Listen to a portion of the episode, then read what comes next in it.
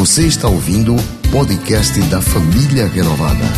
Esta é uma das mensagens de nossas reuniões.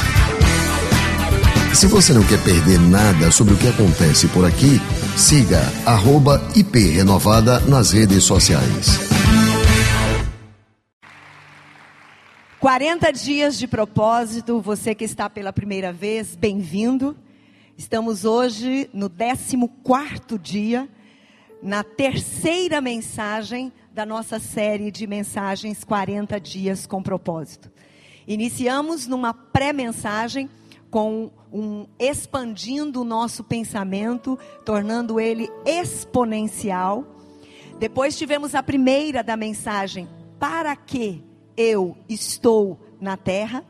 A segunda, que foi a mensagem ministrada pelo pastor Marcos a semana passada. O primeiro propósito da nossa existência é para adorar a Deus. E hoje estamos para ver o segundo propósito da nossa existência. Estamos também acompanhando diariamente através de uma reflexão com o livro Uma Vida com Propósito. Esse livro, a cada postagem que eu tenho a oportunidade de fazer, as perguntas, as, as pessoas querem saber aonde é que ele tem para ser é, adquirido. E eu digo a você na nossa livraria, aqui no nosso Renault Story, após a nossa celebração, você pode passar por lá e você vai iniciar esta leitura que é maravilhosa, ela é muito interativa, numa linguagem muito atualizada. Esse livro é recorde em vendagem, inclusive já existe um filme deste livro do pastor Rick Warren. Enfim, nós estamos vivendo a atualidade da igreja evangélica no mundo. E hoje o nosso desafio é sairmos desta manhã, desta celebração, com a certeza que nós somos chamados para ser parte da família de Deus. Eu hoje tenho uma responsabilidade a mais, porque ministrar já é uma responsabilidade, e com o pastor Marcos na plateia, logo de frente, é uma responsabilidade dupla. Então, meu amor, você me ajude. Olha só, nós temos a alegria de em cada ministração contarmos com a atuação do Espírito Santo de Deus. Então, a nossa oração como pastores sempre antes das ministrações e durante as ministrações, e isso a gente faz em espírito, é que o Espírito Santo, através daquilo que vai sendo ministrado, vá oportunizando no seu coração aquilo que precisa ser adquirido, colocado como um padrão para a sua vida. Nós não queremos, queremos apenas no dia 21 de abril, estarmos na última mensagem, na última celebração, apenas dizendo: tivemos 40 dias de propósito. Não queremos apenas dizer, lemos um livro. Não, nós queremos tirar deste livro e destas ministrações princípios vivos para a nossa vida diária, nossa com Deus, nossa conosco mesmo e nossa com o nosso próximo. Hoje nós temos dois versos que sinalizam para nós esse chamado para ser parte da família de Deus. O primeiro está em Efésios capítulo 2, verso 19, que você pode acompanhar através do nosso telão. Eu estarei sinalizando para você o momento em que você vai apanhar o seu boletim para fazer as suas anotações no resumo do nosso esboço da mensagem, tá? Em cada boletim que você recebeu à porta da igreja, nós temos um resumo. Não é tudo que você vai precisar anotar. A gente vai sinalizando passo a passo. Esse primeiro texto você pode acompanhar no boletim, no telão ou na sua Bíblia que diz assim: Portanto, vocês já não são estrangeiros e nem forasteiros, mas concidadãos dos santos e membros da família de Deus. Vocês são concidadãos dos santos e membros da família de Deus. Feche os seus olhos, Espírito Santo. Como eu tenho dito, a minha oração tem sido que o teu Espírito, no decorrer desta ministração, possa ir sinalizando para cada um da tua igreja aquilo que há necessidade de maior absorção, de maior vivência, de maior disposição. Nós queremos apenas ser instrumentos do Senhor, ferramenta nesta comunicação. Mas eu tenho a certeza que quem fala, quem age, é o teu Espírito Santo. E é no nome de Jesus que eu creio. Amém, amém, amém. Somos membros da família de Deus. Não somos estrangeiros nem forasteiros. Dá para você repetir comigo? Eu sou membro da família de Deus? Vamos lá. Eu sou membro da família de Deus. A família de Deus aqui na terra é esta família, a família renovada. Tem outras famílias que representam a família de Deus? Sim. Mas você tem sido chamado, escolhido, você tem decidido estar na família renovada. Então você é parte da família de Deus, sendo membro da família renovada. Efésios 1, capítulo 5, ainda nos diz: em amor, nos predestinou para sermos adotados como filhos, por meio de Jesus Cristo.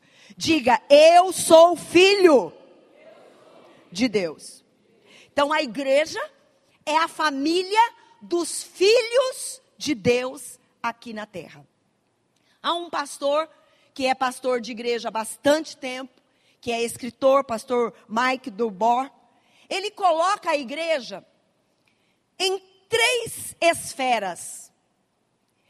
Quando ele fala sobre igreja, ele fala que pode existir três tipos de igreja. Ele cita que uma igreja pode ser a igreja fábrica. É aquela igreja que só reproduz 10, 20, 30 anos canta do mesmo jeito, ora do mesmo jeito, lê a Bíblia do mesmo jeito, celebra culto do mesmo jeito, se reúnem como igreja do mesmo jeito. É como fábrica, mecânico, automático. Lembra máquina. Ele coloca que também pode ter um segundo tipo de igreja. É a igreja fantasia. É a igreja que está cheio de fãs fã-clube. Eu sou fã disso.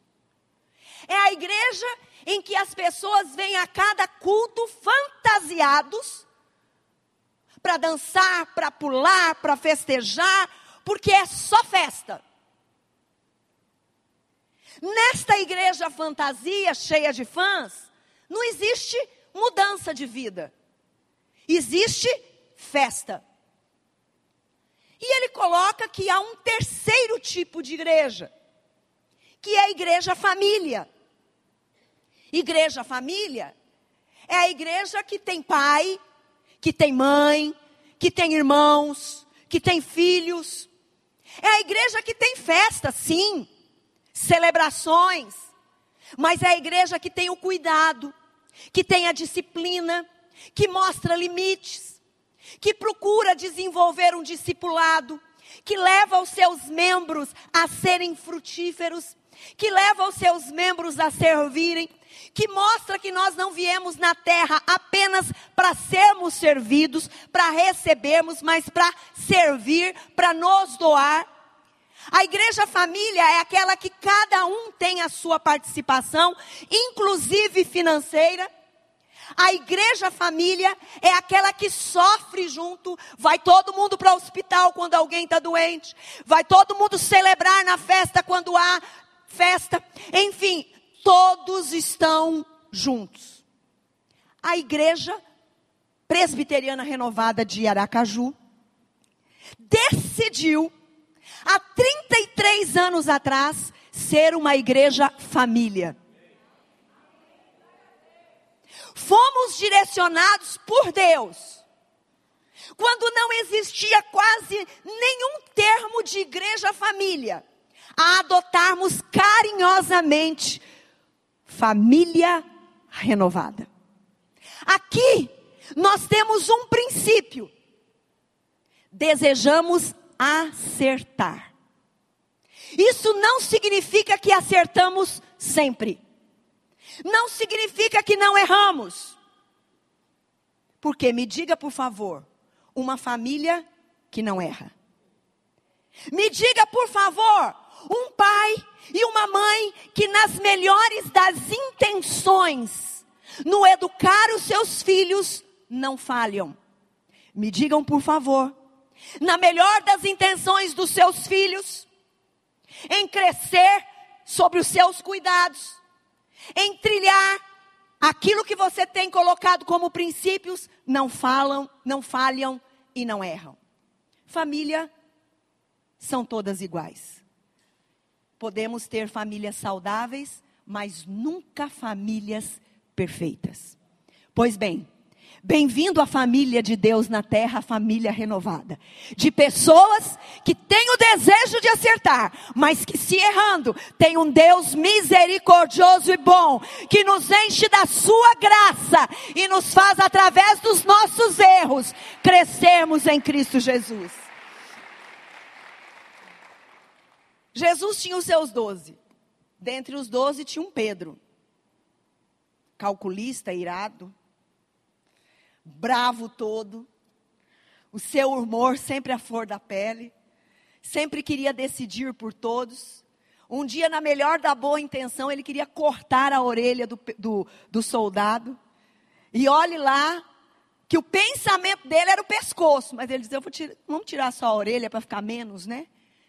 Então, quando a gente pensa em família, talvez veio no seu, na sua mente aí, algum irmão seu ou irmã ou misericórdia veio você mesmo na sua mente. Que pode ser o irado, que pode ser o nervosinho, mas que não deixa de ser família. Na hora H, a gente tem todo o potencial e as bombas todas para falarmos da família, mas a gente não suporta que ninguém fale da nossa família. Então, família é família. Efésios 1:5 diz: Em amor nos predestinou para sermos adotados como filhos. Somos filhos. Nossa igreja é família. Aqui nós temos irmãos, irmãs, aqui não é uma fábrica, aqui não tem operários, aqui não é uma fantasia, aqui não tem fãs. Não, aqui nós temos irmãos e irmãs. Pedro diz assim: amem os irmãos. A Bíblia, nenhum texto diz, gostem uns dos outros. Sabe qual a diferença de gostar e de amar? Quando a gente fala de gostar, mostra pra gente pessoas que têm afinidades em comuns. Eu gosto de fulano porque ele torce pelo mesmo time que eu. Talvez o Paulinho aprecie muito um palmeirense. Tem outras pessoas que, quem sabe, gostam de outras porque adoram comer. Os melhores restaurantes, as melhores delicatessen, os melhores lugares, eles frequentam porque eles têm algo em comum. A Bíblia não fala para você gostar dos irmãos da igreja. Porque aqui, a maior alegria que pode ter é que ninguém é igual a ninguém. Tem vários gostos, várias afinidades, vários tipos de modelos, mas nós todos aperfeiçoados no nosso irmão mais velho, nós podemos nos amar, mesmo não tendo as mesmas afinidades e os mesmos gostos. No seu resumo de mensagem no boletim inicia assim, com uma pergunta: O que significa a igreja para você? Eu quero te dar alguns minutinhos para você, rapidinho, segundinhos para você escrever. Para mim, igreja é.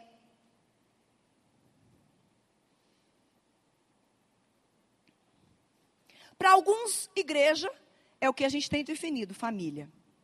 Para outros, a igreja é um lugar de aprendizado. Para outros, a igreja é um abrigo. Eu já escutei. Pastor, aqui é o meu abrigo. Aqui é o meu refúgio. Pastor, aqui é como se eu me sentisse protegida de tudo que é ruim. Se eu fosse passar o microfone aqui, vários irmãos teriam definições diferenciadas. Seria até interessante um dia a gente fazer isso, para a gente saber como é que as pessoas definem igreja. Mas há um princípio que a gente não pode esquecer, que deve imperar sobre a igreja do Senhor, que é a graça. Philip Wansen, que é um grande escritor, ele diz: a graça é gratuita para pessoas que não merecem. E eu sou uma delas. Então, quando nós estamos na igreja, não é que nós temos aqui o que nós merecemos. Porque todos nós somos falhos, somos imperfeitos.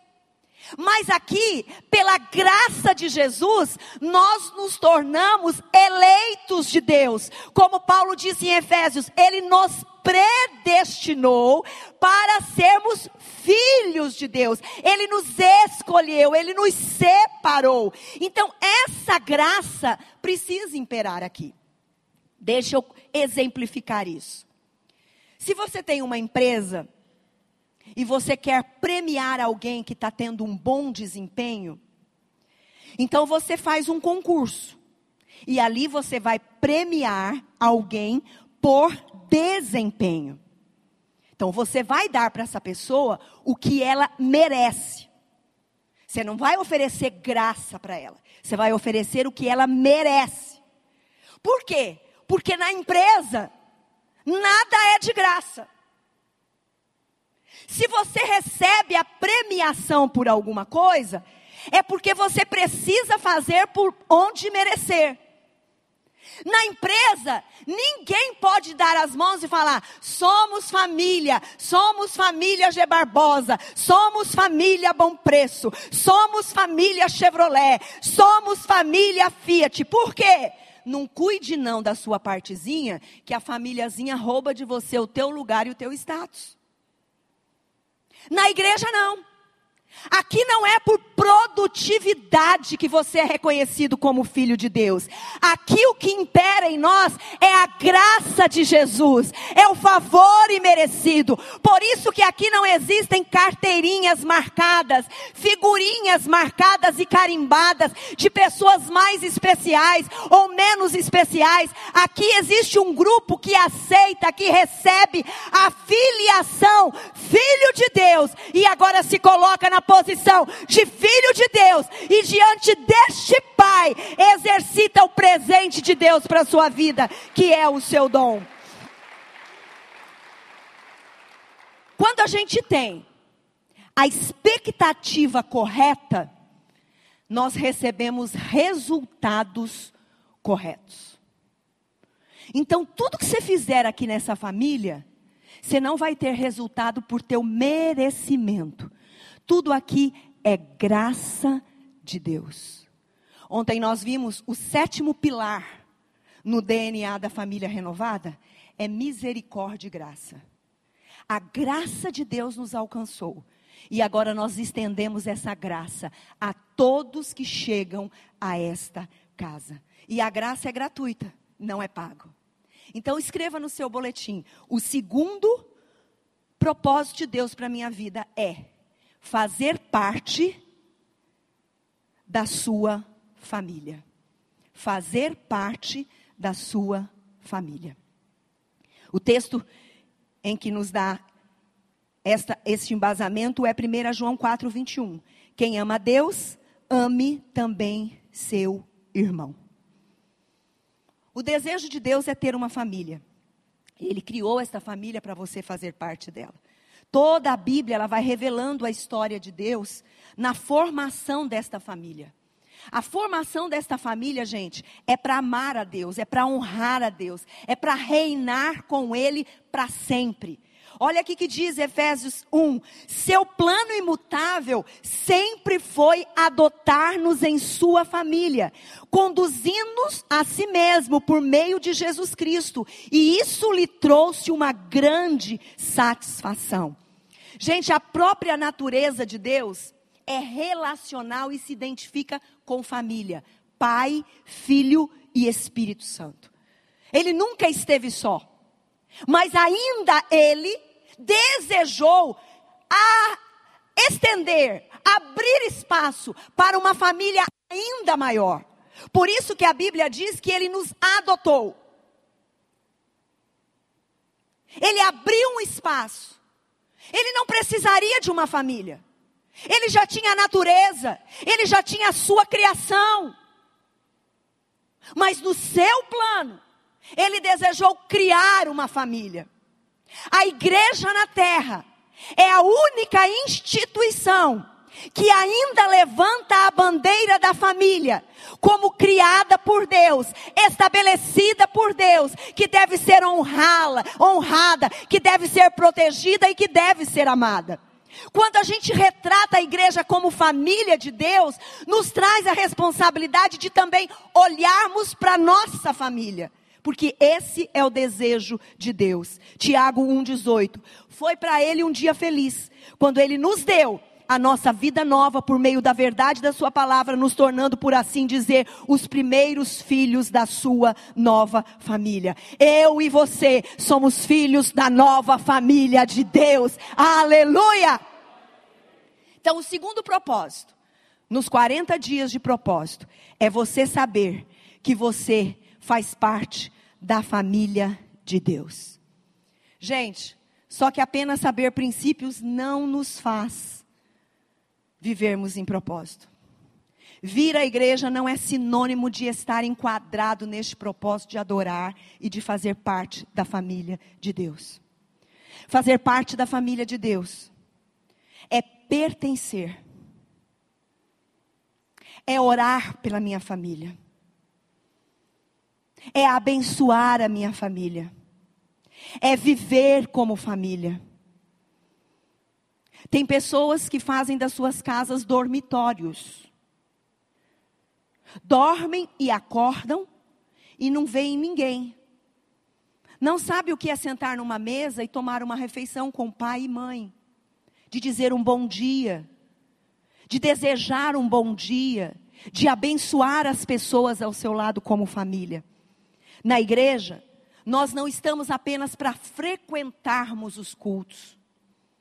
Frequentar, nós frequentamos shopping center. Nós frequentamos salão de beleza, barbearia. Nós frequentamos uma padaria. Nós frequentamos um supermercado. Igreja, ela foi estabelecida por Deus para nós fazermos parte dela. Há dois rituais que nos ligam diretamente à família, que é o batismo e a ceia do Senhor. O batismo é aonde nós podemos evidenciar para o mundo o sacrifício de Jesus, a visão que eu tenho de Jesus como meu Senhor e Salvador da minha vida.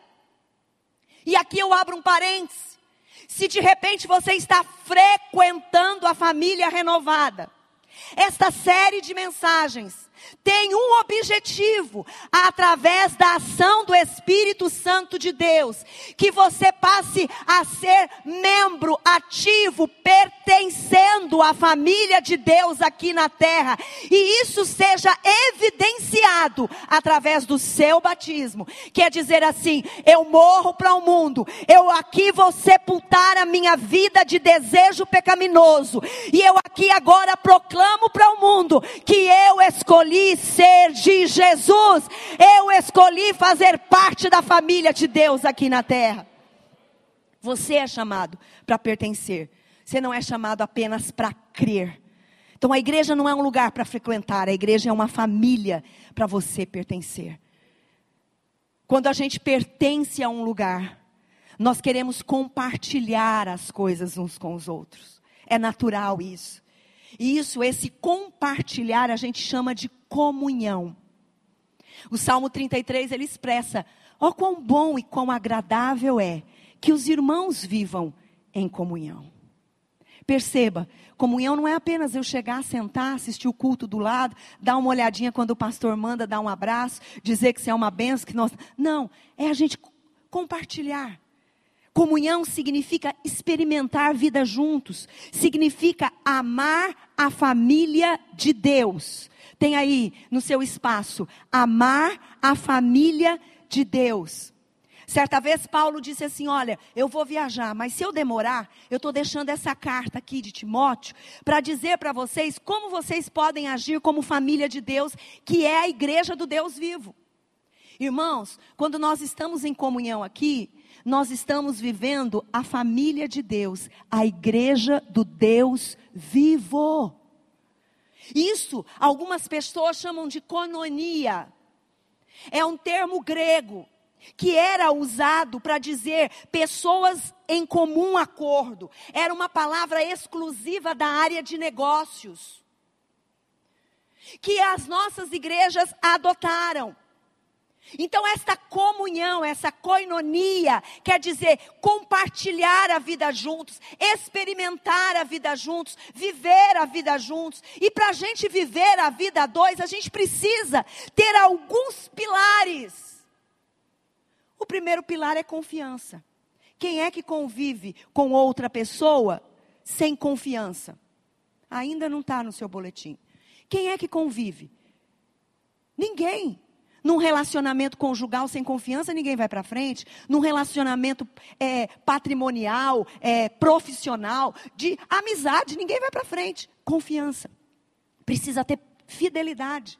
Cada um cumprindo a sua parte de fidelidade. Precisa haver comprometimento. Eu vou e você vem, você vem e eu vou, ou eu, eu, eu venho e você vai.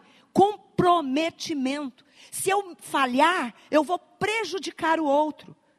Precisa haver honra. A pior coisa é uma família quando não existe honra. Quando um quer gritar mais alto, quando um quer falar mais alto, quando todos querem mandar, a honra é o dar àquela pessoa o lugar que lhe é merecido. O lugar de pai, o lugar de mãe, o lugar de avô, o lugar de avó, experiência, vivência. O lugar de irmão mais velho, o lugar de irmão mais novo. Honra e respeito. Estes pilares, nós precisamos a cada dia desenvolver no meio da família de Deus para nossa existência em família. Então, eu decido querer fazer parte da família de Deus, decidindo fazer parte da família da terra. Eu posso não ter sido um filho nascido nesta casa. Nós temos aqui muitos filhos que nasceram em Jesus aqui na família renovada. Mas nós temos muitos também que foram adotados. Nasceram para Jesus em outra família. Se mudaram para Aracaju, precisaram estar sendo filiados em outra igreja e agora você se sente parte. A pior coisa é quando a gente é filho e a gente não se sente filho. Eu conto sempre uma experiência boba para muitos, mas para mim tinha um um efeito maravilhoso.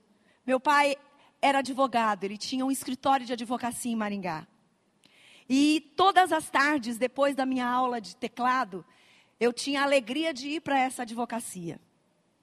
E tinha um lugar que eu amava na advocacia do meu pai, era a cafeteria. Primeiro porque eu amo café desde sempre. E lá sempre tinha uns biscoitinhos escolhidos exclusivamente pela minha mãe, deliciosos, um recheado de goiabada que era o ouro. Ninguém entrava na cafeteria sem permissão ou ser, ser levado por alguém. Eu esperava ser levada por alguém? Eu esperava alguém me convidar? Não, eu me sentia filha amada do meu pai. Às vezes nós temos na igreja pessoas que não se sentem filhos. Você já foi comprado por sangue de Jesus. Ele já te chama de filho. Você nasceu aqui nessa casa. Ou quem sabe você foi adotado por essa casa, mas o que interessa? Você é filho. Tudo que existe nessa casa é seu, é para você, é para você fazer isso ainda se tornar melhor. Incorpore no seu coração a sua filiação. Eu sou filho de Deus, a, a casa do meu pai é a igreja, a família renovada é a igreja de Deus aqui na terra. Este lugar eu posso me assentar à mesa, eu posso comer do biscoitinho, eu posso tomar do café, eu posso adorar, eu posso celebrar porque a minha entrada é garantida pelo meu Pai. Aleluia! Então a sua permanência na família depende de você. Não depende de mim, depende de você. Qual a percepção que você tem quanto a essa filiação? Família é lugar de dar. Família é lugar de ensinar. Família é lugar de crescer. Família é lugar de aprender. Família não é lugar de subtrair, de sugar. Família não é lugar de satisfazer as nossas vontades. Família de Deus é lugar de você colocar em Deus as suas necessidades e Deus suprirá a sua necessidade. Às vezes a gente quer ficar sugando o que eu preciso. Igreja é o que eu posso dar. O que eu posso abençoar. Não é à toa que 2019 o nosso tema é abençoados para abençoar. Se você se vê um filho amado de Deus, você é um abençoado e o seu desejo é abençoar pessoas. Queridos, aí há diferença entre membros e filhos frequentadores. O frequentador não tem confiança, não tem fidelidade, não tem comprometimento, não tem respeito. Por quê? É apenas frequentador. Quando você frequenta um lugar, qualquer coisa que você desgostou, você fala assim: eu vou em outro. Inclusive, abrir um outro muito melhor. Percebeu como tem gente que não tem raiz? Não quer compromisso? Por quê? Porque eu vou ver sempre uma coisa melhor. Eu não estou afim de viver com ninguém. Eu estou afim de ser eu.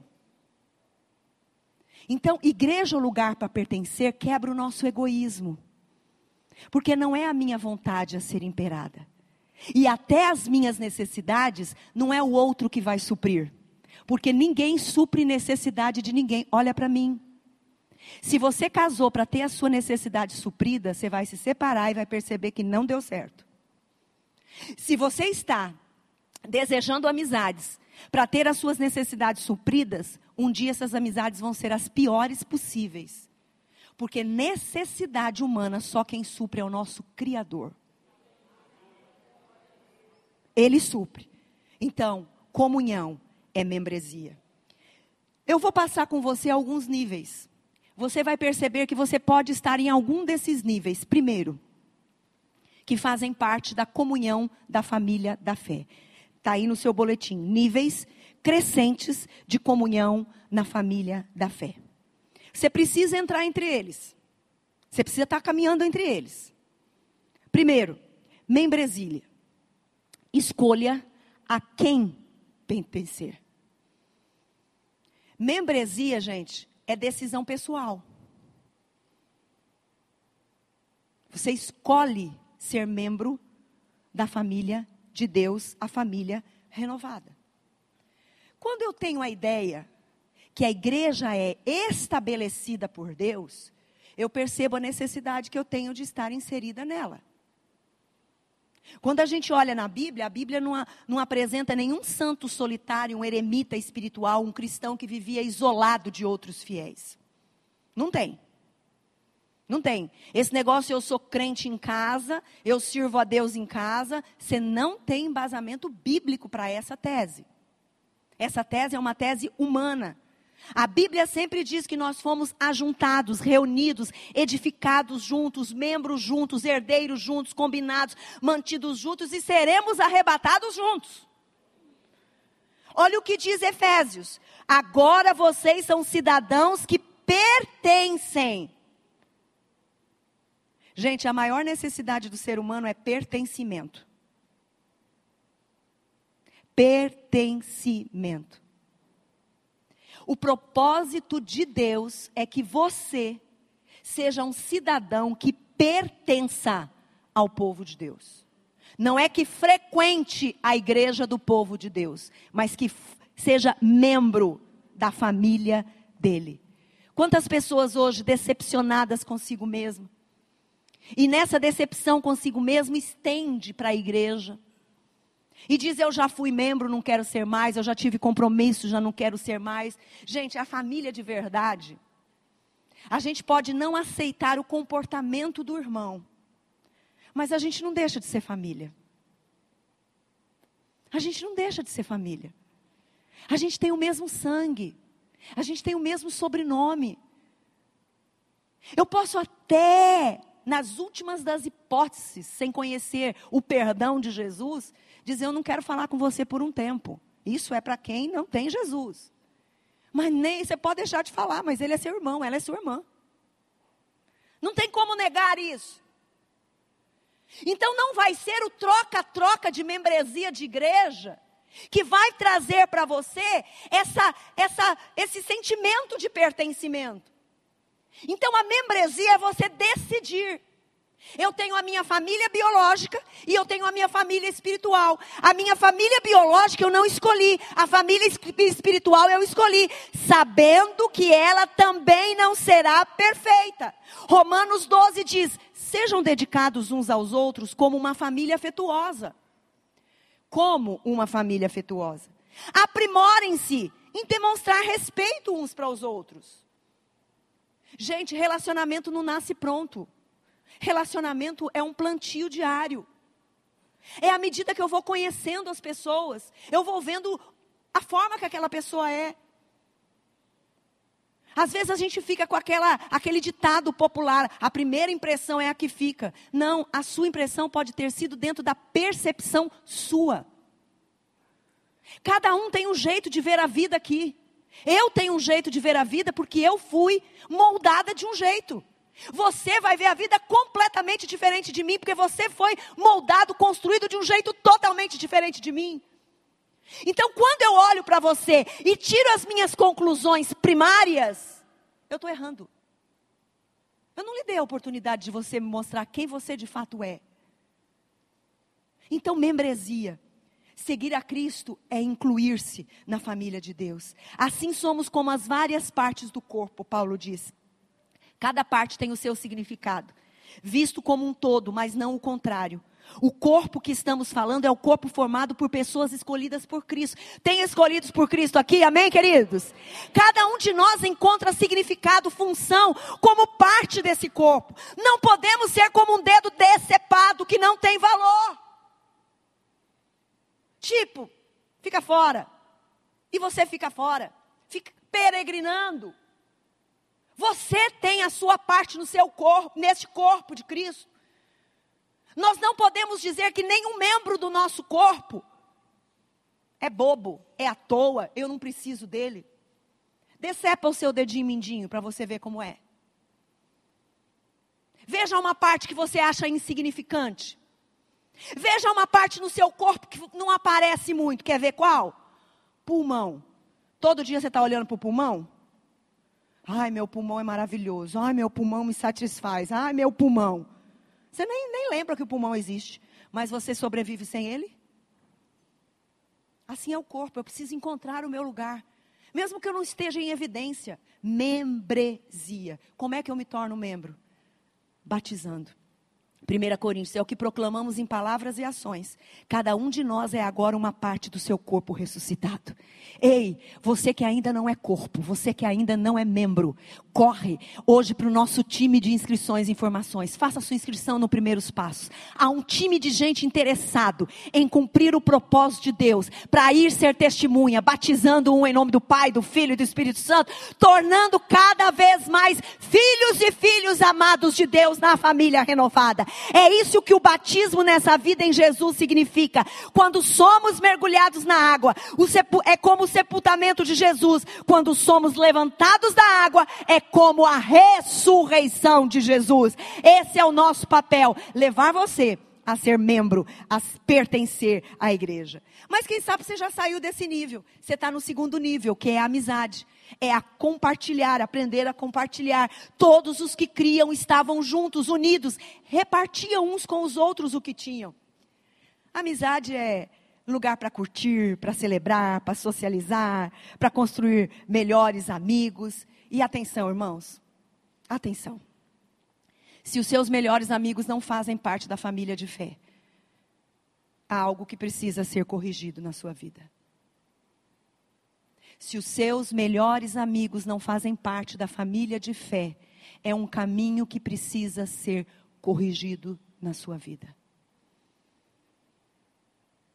Nós precisamos comungar com os meus, nossos irmãos. Essa amizade é compartilhada através das nossas experiências. As pessoas aprendem umas com as outras, assim como o ferro afia o próprio ferro. Você pensa que todas as vezes você vai bater palma para o que o seu amigo falar? Se o seu amigo é um amigo de fé, ele vai mostrar às vezes até os, o caminho que você está errado. Porque ele quer o melhor de Deus para você. O amigo que não é amigo de fé, pelo contrário, ele vai te levar a caminhos tortuosos. Essa amizade é compartilhada nas nossas casas. Hospedem uns aos outros e sem reclamar. Eu achei interessante. Não reclama, não. Estamos aí com o desafio do Renault Grupo, abrir as nossas casas. Um irmão, um casal chegou e disse assim depois do treinamento: Pastora, para nós é uma novidade, a gente é muito fechado, mas nós estamos vendo uma ação do Espírito Santo em algo que ele já vinha trabalhando em nós e hoje só é a confirmação do Espírito Santo. Compartilhar amizade é compartilhar os nossos problemas. Ajudem uns aos outros. Não deixa de se reunir como igreja. Procure encorajar uns aos outros. Às vezes, do lado do, da cadeira da pessoa que está sentada do seu lado, tem uma pessoa que não conseguiu cultuar a Deus legal, entristecido, choroso. Você pode abençoar essa pessoa. A maior parte das pessoas, não digo todas que saem, que mudam de igreja, é porque sofreram contrariedades. O que, que a Bíblia diz? O amigo ama em todos os tempos, é um irmão na diversidade. A gente cresce na diversidade, irmãos. A gente cresce quando o outro diz não. O amigo que não consegue dizer não, ele está precisando urgentemente ir por 30 semanas. Ele está codependente emocional.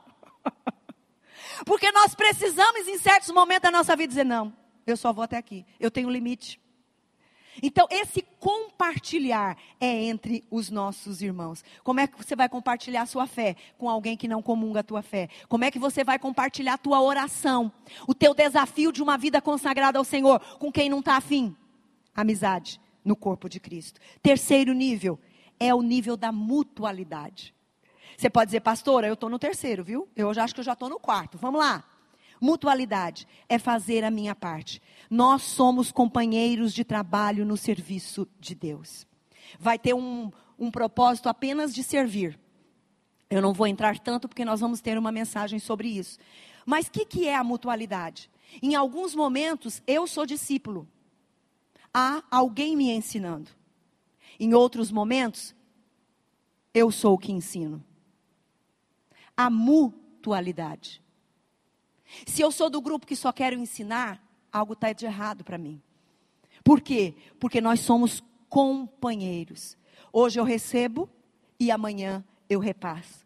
Quem é da família renovada sabe esse princípio. Aliás, é uma coluna, nós servirmos. E é um serviço voluntário.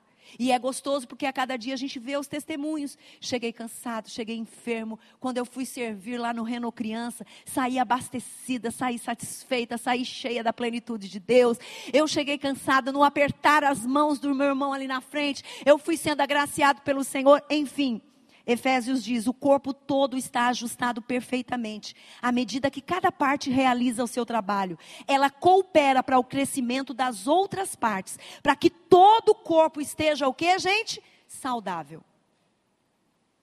Eu disse ontem aqui que nós estamos, por enquanto, com 16 ministérios. Por enquanto. Eu estou com o meu braço direito com alguma coisa fora do lugar. E por não conseguir pegar muitas coisas aqui de peso, eu forço o esquerdo. E eu já estou começando a sentir dor no outro. Então, quando os ministérios surgem na igreja, não é para tirar o papel do outro. É para cada um ter a sua função específica para não sobrecarregar ninguém. Então, oxalá a gente termine 2019 com vinte e poucos ministérios. Mais pessoas agregadas nesta mutualidade. Porque o que vocês fizeram a alguns dos meus menores irmãos, a mim os fizeram. Se você não se importa em servir, é porque na verdade você não ama. Não é frase da pastora, é frase de Rick Warren.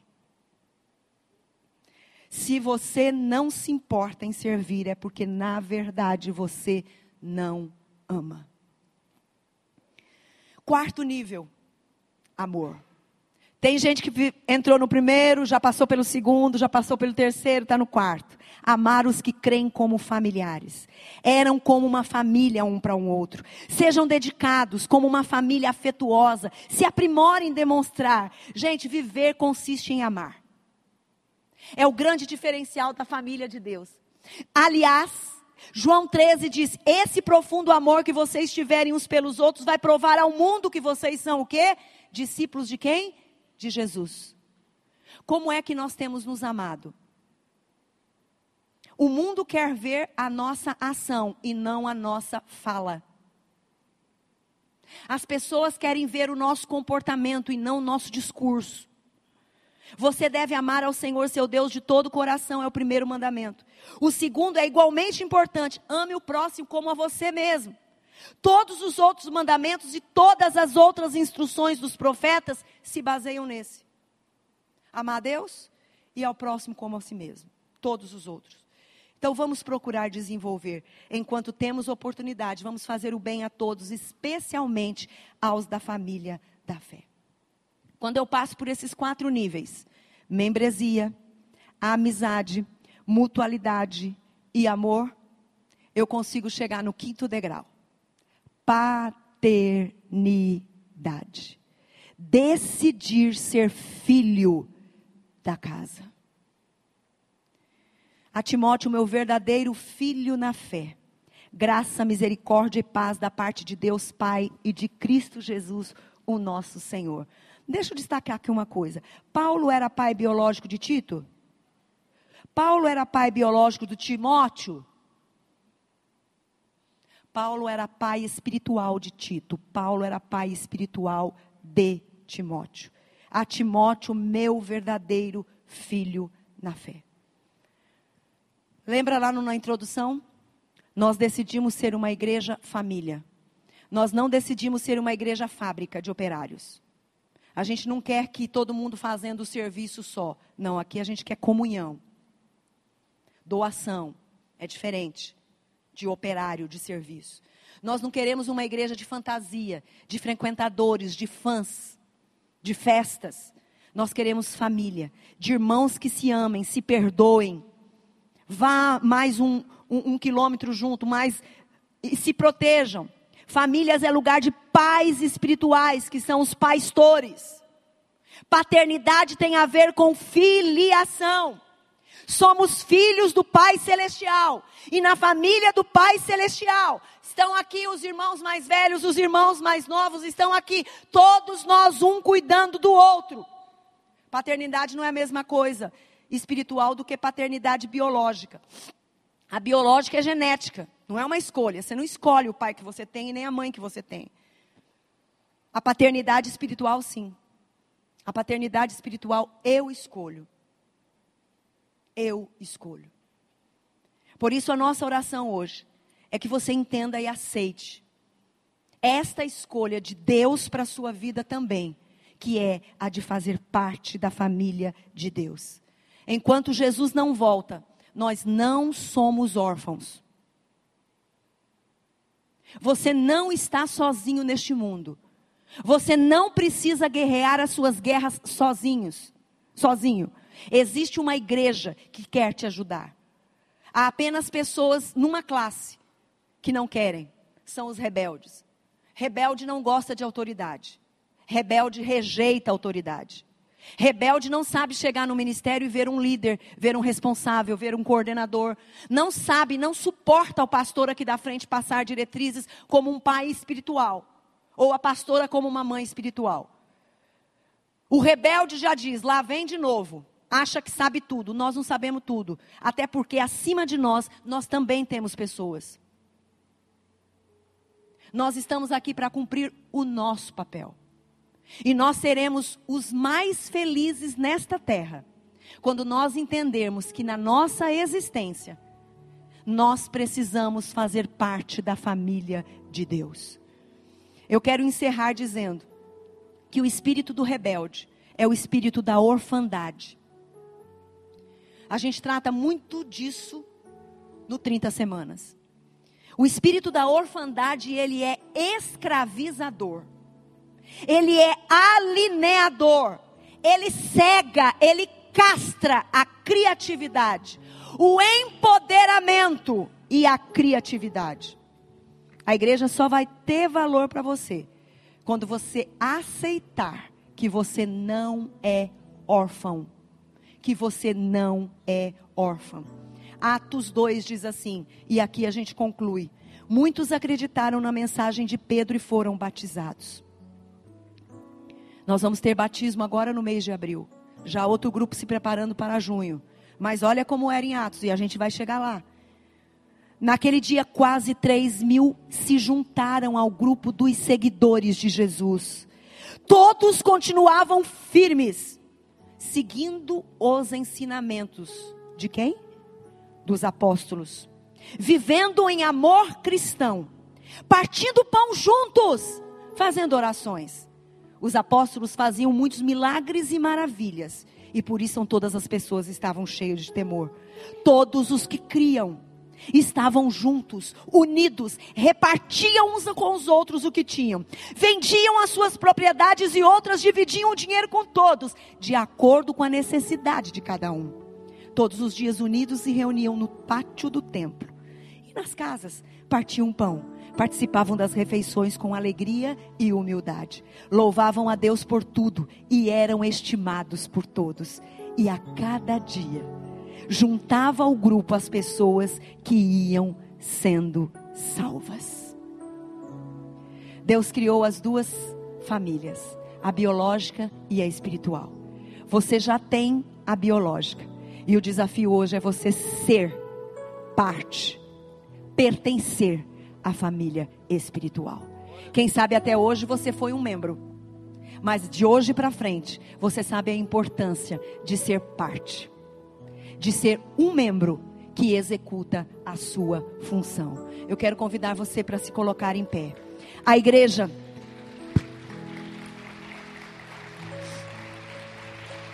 Glória ao Senhor.